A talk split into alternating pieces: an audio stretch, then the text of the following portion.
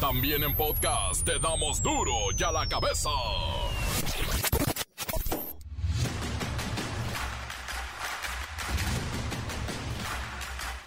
Jueves 10 de noviembre del 2022. Yo soy Miguel Ángel Fernández y esto es duro y a la cabeza. Sin censura. La Suprema Corte de Justicia de la Nación dejó para despuesito la decisión de prohibir la colocación de nacimientos o cualquier otro adorno o signo alusivo a la religión en espacios públicos y pagados con recursos del erario, con dinero del pueblo. No, qué discusión esta, ¿eh? Pero la enfriaron. El Senado de la República declaró válida la reforma militar luego de la aprobación de 20 congresos estatales en el país, así es que se extiende el uso de las Fuerzas Armadas en tarea de seguridad pública hasta el 2028. Y la madrugada de este jueves, elementos de la policía de la Ciudad de México capturaron, ahora sí, al taxista Fernando N., acusado del delito de feminicidio. Es quien conducía el taxi desde el cual se arrojó la joven Lidia Gabriela después de que este taxista se negara a detenerse en el punto indicado, por lo que Lidia Gabriela se tiró con el auto en movimiento y perdió la vida. Una pelea entre un automovilista y un motociclista que circulaban por Avenida Central en el Estado de México provocó la muerte de un menor de 7 años y lesiones a seis personas, a las cuales se embistió por venir peleando con un motociclista. Se impactó con un puesto de comida ambulante. Una tragedia. A seis días de haber sido reportada como desaparecida en el municipio de Catepec, la maestra de inglés Mónica Citlali Díaz fue encontrada sin vida en la autopista México-Cuernavaca. Joe Biden, presidente de Estados Unidos, está contento con sus elecciones. No le fue tan mal, dice. Y en el 2023 confirmará si compite o no por la reelección presidencial. Bueno, en el 2023, a ver si se acuerda. Ya ven que medio se le va el... El reportero del barrio tiene la crónica de la captura del Mantecas, peligrosísimo violador serial en Monterrey. La Bacha y el Cerillo analizan, pues este partidito preparatorio que tuvo la selección mexicana contra su similar de Irak y algunos movimientos de técnicos, hay piojo. Comencemos con la sagrada misión de informarle, porque aquí no le explicamos las noticias con manzanas, no. Aquí las explicamos con huevos. Llegó el momento de presentarte las noticias como nadie más lo sabe hacer. Los datos que otros ocultan, aquí los exponemos sin rodeos. Agudeza, ironía, sátira y el comentario mordaz. Solo el duro y a la cabeza. ¡Arrancamos!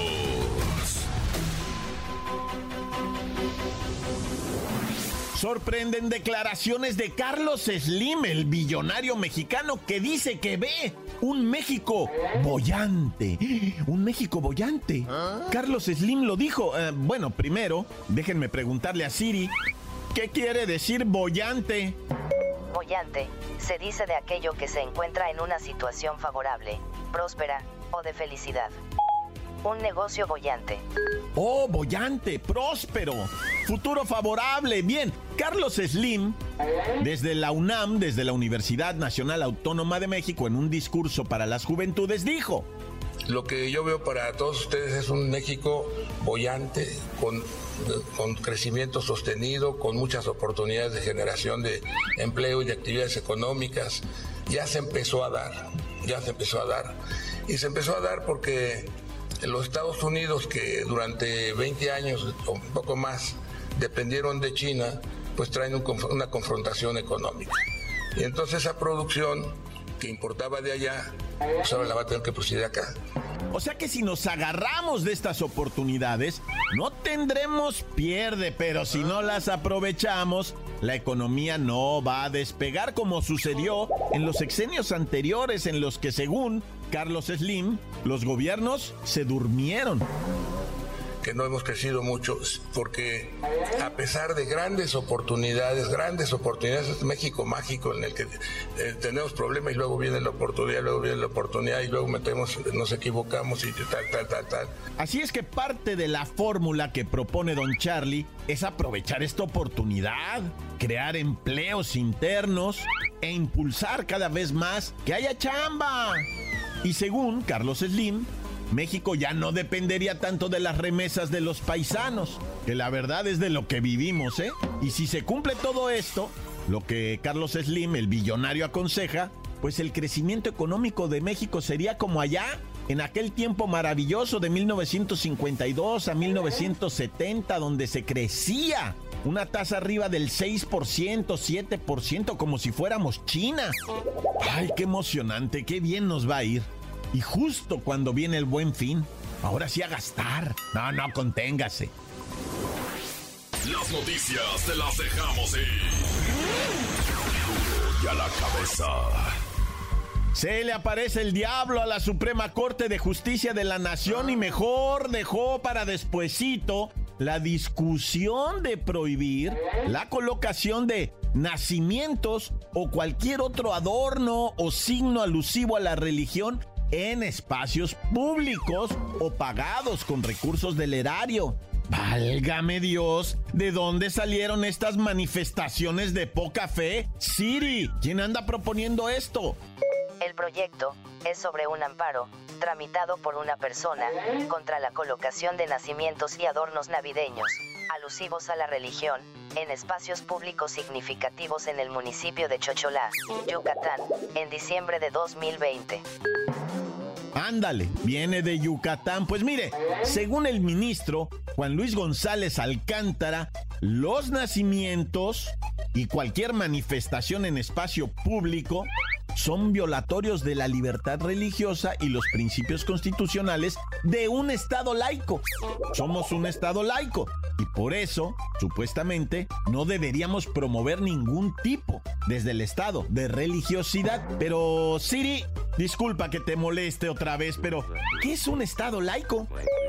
Estado laico se utiliza para denominar al Estado, nación o país, que funciona de manera independiente de cualquier organización o confesión religiosa, o de toda religión, a diferencia de los estados confesionales. Ah, por eso se dice que no se puede usar dinero público para pagar representaciones o evocaciones religiosas. Pero mire, permítame por favor, porque me dice producción que tenemos en la línea a Fray Papilla. Fray Papilla, qué oportuno, bienvenido, buenas tardes. En el nombre sea de Dios, basta de herejías y blasfemias. Si quieren, métanse con el INE, o con la 4T, o con lo que les venga en gana. Pero con las cosas sagradas no. Sería como condenarnos a vivir lejos del manto celestial. Bueno, Fray Papilla, pero con los impuestos de gente que no es religiosa, se llega a pagar por estas exposiciones de figuras que pertenecen, sí, a la religión de la mayoría, pero que no tomen en cuenta a la minoría. Eh, espera, espera, espera. El derecho a la libertad religiosa es lo que significa un verdadero Estado laico, el que permite la libertad de creer o no creer, incluso hasta de cambiaros de religión. Libertad religiosa, en pocas palabras. Denle a esas minorías que mencionas los espacios que soliciten, que se les apoye también económicamente para su exposición. Y quienes no crean en nada, ateos, disfruten de estas muestras de arte sacro contemporáneo. El Estado laico protege también el derecho a la libertad religiosa de mayorías y minorías. Es cuanto digo. Amén. Oh, excelente explicación. Me pongo de pie para aplaudirlo, Fray Papilla. Tiene toda la razón. Busquemos ganar espacios, no cerrarlos, abrirlos a diferentes maneras de representar artísticamente en lo que se cree, porque esos son representaciones de la fe. Sería absurdo buscar eliminar estas manifestaciones públicas de la vida religiosa. El dinero, el presupuesto debe estar al servicio de las personas y estas tienen orientaciones religiosas. Ganemos espacios, no los cerremos. Encuéntranos en Facebook, facebook.com, diagonal duro y a la cabeza oficial. Estás escuchando el podcast de duro y a la cabeza. Síguenos en Twitter, arroba duro y a la cabeza. Por si alguno de ustedes necesita enterarse de lo ocurrido en días pasados, allí están los podcasts de Duro y a la cabeza. Búsquelo en Twitter, búsquelo en Facebook o en cualquiera de nuestras plataformas. Duro y a la cabeza.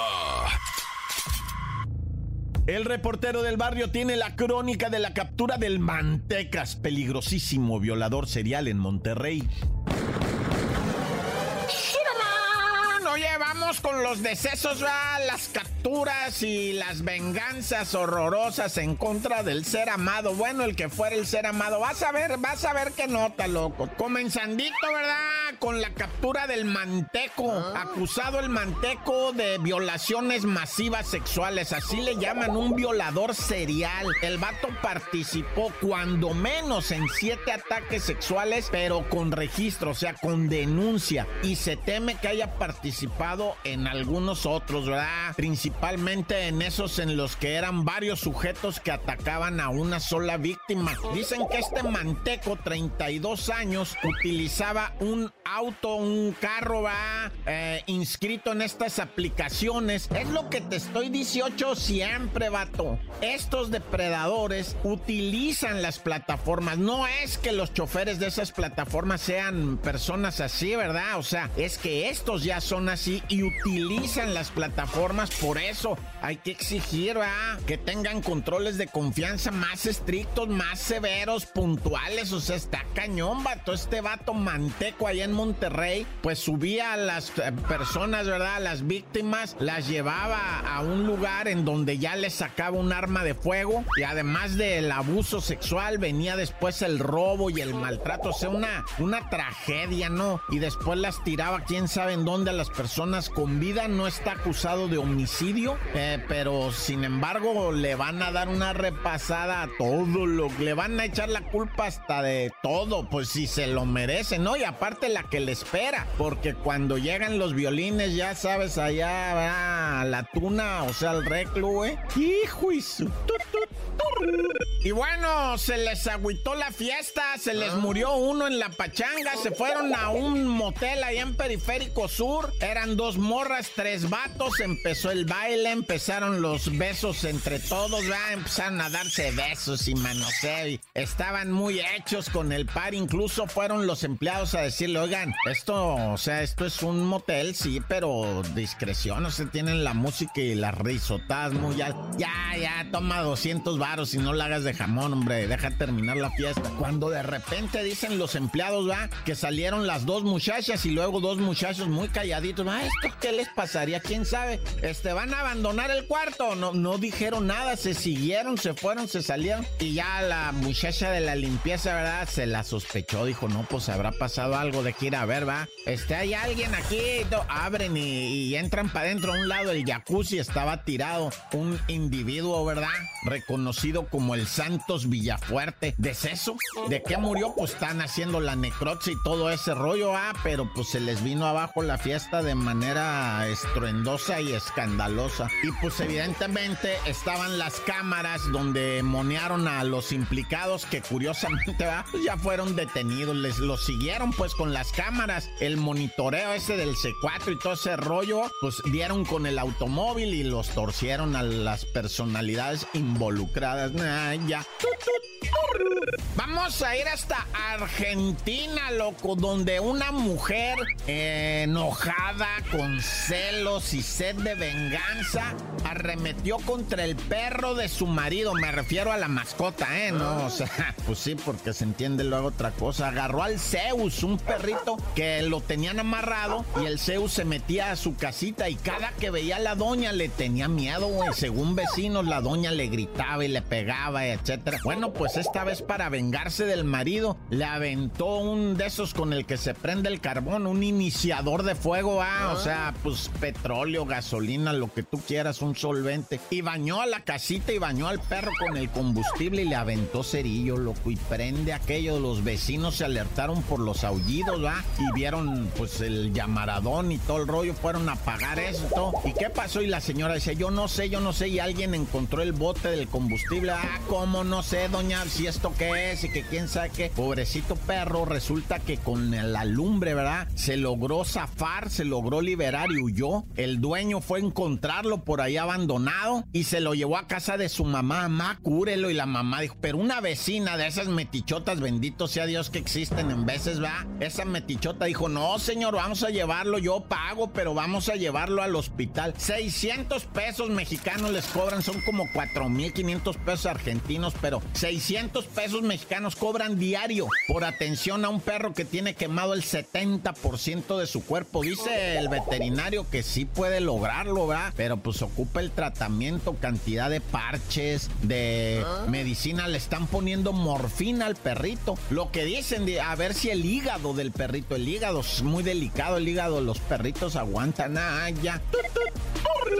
Y en Chalco, en un taniche, ¿verdad? Que está bueno enrejado, tiene de todo, porque los malandros allá te la sabes cómo andan afilados, ¿no? Pues resulta que hay un vídeo donde se mira que una clienta, pues está pagando cuando se meten dos rateros, ¿verdad? Y armados los dos vatos, sacan los cohetes y dicen, ya te las sábanas, ¿pa' qué cobijas? Y échale al saco, padre. Y de repente el, el o sea, el dueño de ahí del, del taniche, por la ventanita apenas cabe la mano, saca una pistola y ¡pum, pum, pum! Les empieza a tirar balazos, pero no les puede ni apuntar. Al parecer no les pega porque salieron chicoteados, güey. Cuilo, dijeron, y ábrete, vato. Nada más se oyó la carrera que pegaron y algunas mentadas de madre. No hay heridos, pero a ciencia cierta este video no nos deja ver dónde está ese taniche. Nomás dijeron que era en Chalco, pero pues no se ha procedido en contra porque no hay denuncia de nada. Nomás el video viral. ¡Ah, ya! ¡Corta! La nota que sacude.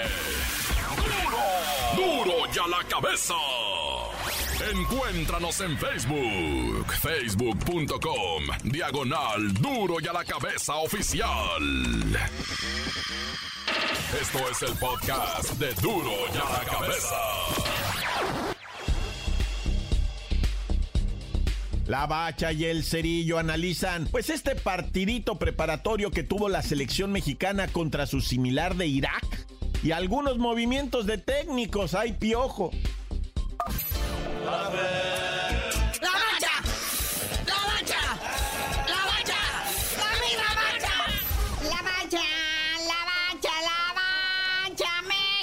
pone a temblar Argentina, Polonia y Arabia, sus rivales en el Mundial. ¿Por qué? Dinos por qué, carnalito. Déjate caer la greña. Así es, carnalito. Los balones nacionales se cubren de gloria. ¡Qué marcador tan contundente! 4 a 0 a Irak. En esta Girona, allá por Girona, España. Empezandito, empezandito. Primer tiempo, minuto 4. Alexis Vega pone el balón al fondo de las redes. Luego, pues este primer tiempo estuvo así medio flojón, ¿va? Bueno, como dicen los expertos, el partido estuvo trabado. Por no decir de lo más aburrido. Falta de contundencia por parte de los mexicanos. Y dices, neta, eso van a ir a Qatar si no pueden contra Irak, que no va al mundial. En un partido amistoso, pero entrandito el segundo tiempo después de que el Tata Martino les puso tremenda regañada, entra su paisano del Tata. Al minuto 48, Fraudes Mori hace el 2 a 0.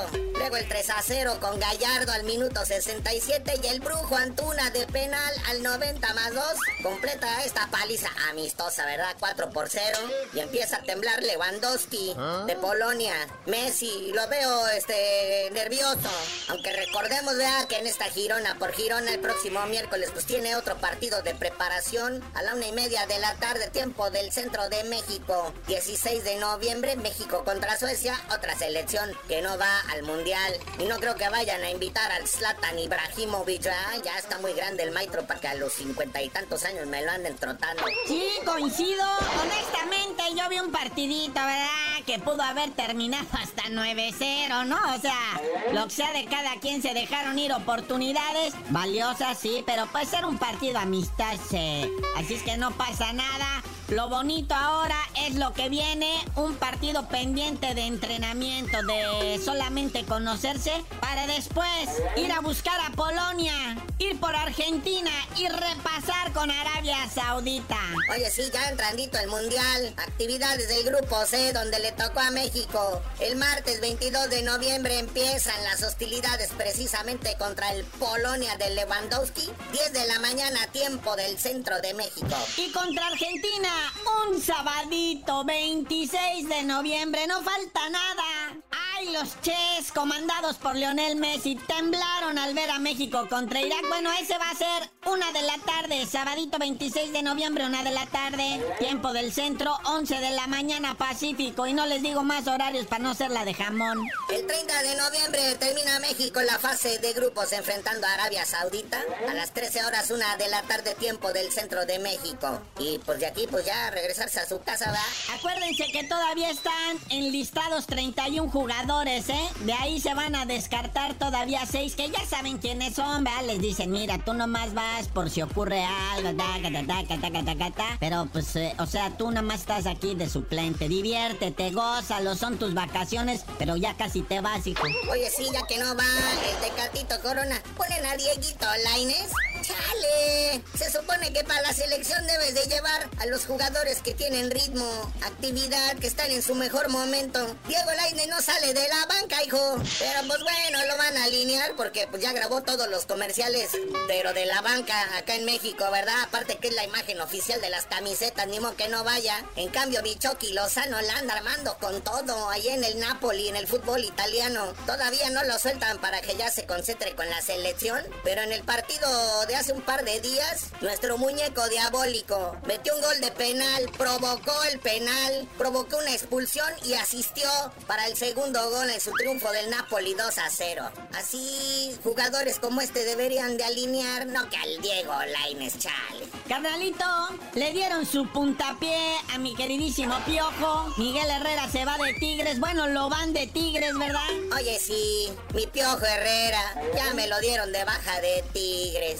Pero no te preocupes, Piojo, ahorita que eh, después del fracaso en el Mundial, ya que corran al Tata Martino, tratas a salvar el negocio del patrón, hijo. Carnalito, para irnos, hay final de la Liga MX femenil, carnal. ¿Cuándo se nos hace ver ese América Tigres? Así es, está la final del fútbol femenil Liga MX, primera división, partido de ida, el viernes 11 de noviembre, a las 20 horas en el Estadio Azteca, el AME, las Águilas reciben a las Tigres y la vuelta será el lunes 14 de noviembre acá en San Nicolás de los Garza en el volcán, porque pues las Tigres quedaron mejor posicionadas, ¿verdad? Y ellas van a recibir a las Águilas del la América.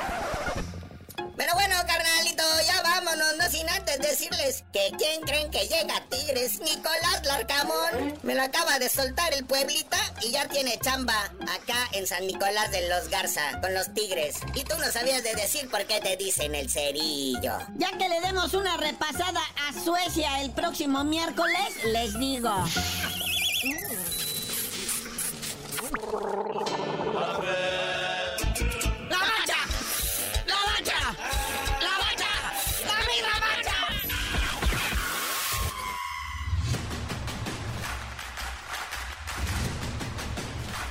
Por ahora hemos terminado, no me queda más que recordarles, ay que es jueves, no se acaba esta semana.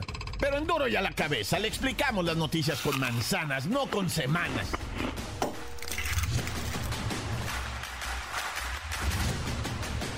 Por hoy el tiempo se nos ha terminado. Le damos un respiro a la información, pero prometemos regresar para exponerte las noticias como son. Y a la cabeza es. Miguel Ángel Fernández, Arturo González, Evi González y la producción de Luis González, el señor X. Una producción original de MBS Radio.